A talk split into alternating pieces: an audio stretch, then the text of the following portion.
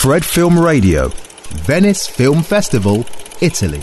Fred Film Radio du Festival de Venise pour la section Giornata degli Autori. Je suis Angela Cerbi, je suis là avec Delphine Girard, la réalisatrice de Quitter la nuit. Bonjour. Bonjour.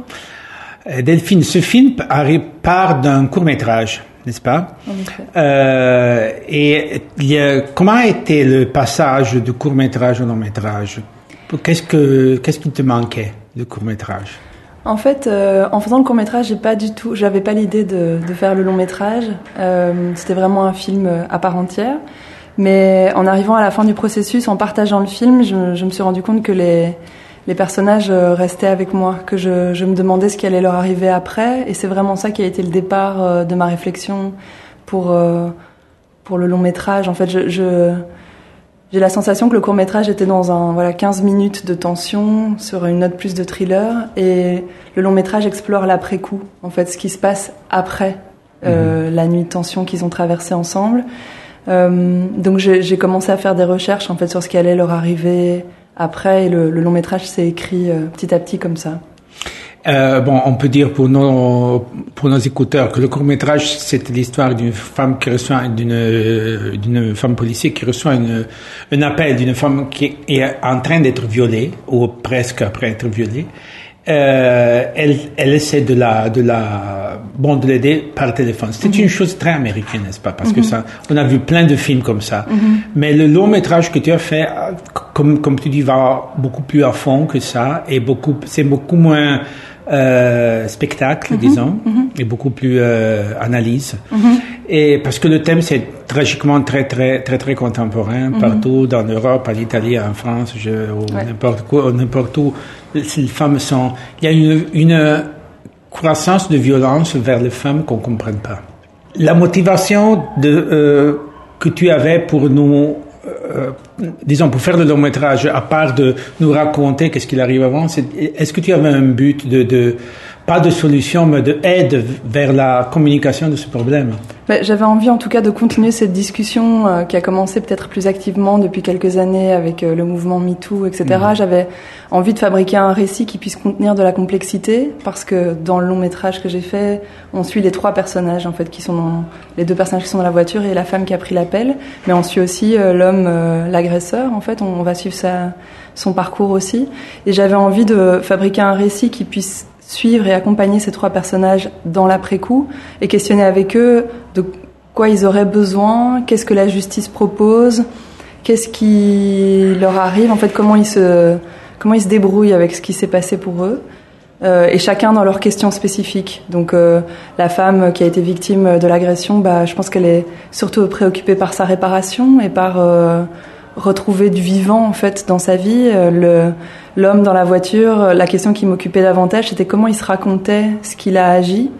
Euh, Est-ce qu'il peut le regarder en face ou est-ce que c'est trop dur en fait pour lui de de s'avouer ce qui s'est passé? Comment il en parle à sa mère? Comment qu'est-ce qu'il fait avec ça? Et de quoi il a besoin ce personnage-là pour à un moment donné se remettre en question et, hum, et regarder ce qu'il a agi en face?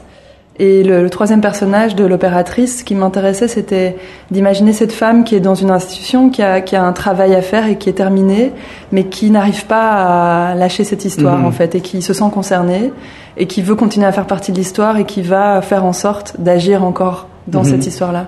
C'est très intéressant de penser que euh, dans une situation pareille, ce sont les individus qui font la différence parce que si on attend que la société ou l'État ou les grandes forces, disons, fassent quelque chose, c'est pas, ça arrive, la société n'arrive pas à gérer une chose comme ça. Mais disons que moi, je me suis beaucoup documentée. Je suis allée assister à des procès, j'ai parlé avec des avocats, j'ai parlé avec des, des commissaires de police, etc. Et je, ce que j'ai constaté, c'est que les institutions ont de la difficulté à répondre à ces histoires-là parce qu'elles sont extrêmement spécifiques, qu'elles sont parfois ambiguës, qu'elles sont contrastées et que la justice a besoin de preuves, a besoin de faits établis.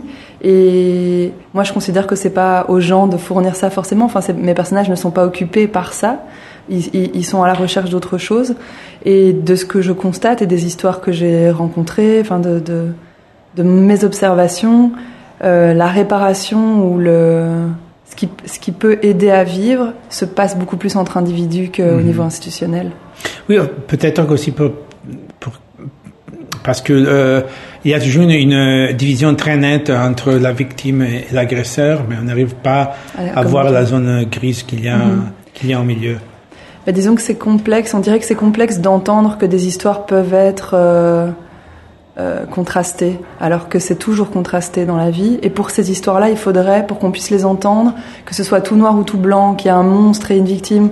Alors que, voilà, dans l'histoire que j'ai développée, ben euh, Ali avait été intéressé par cet homme, avait envie de passer la soirée avec lui, peut-être la nuit avec lui, et pour autant, ça rend pas moins grave ce qui se passe euh, par après.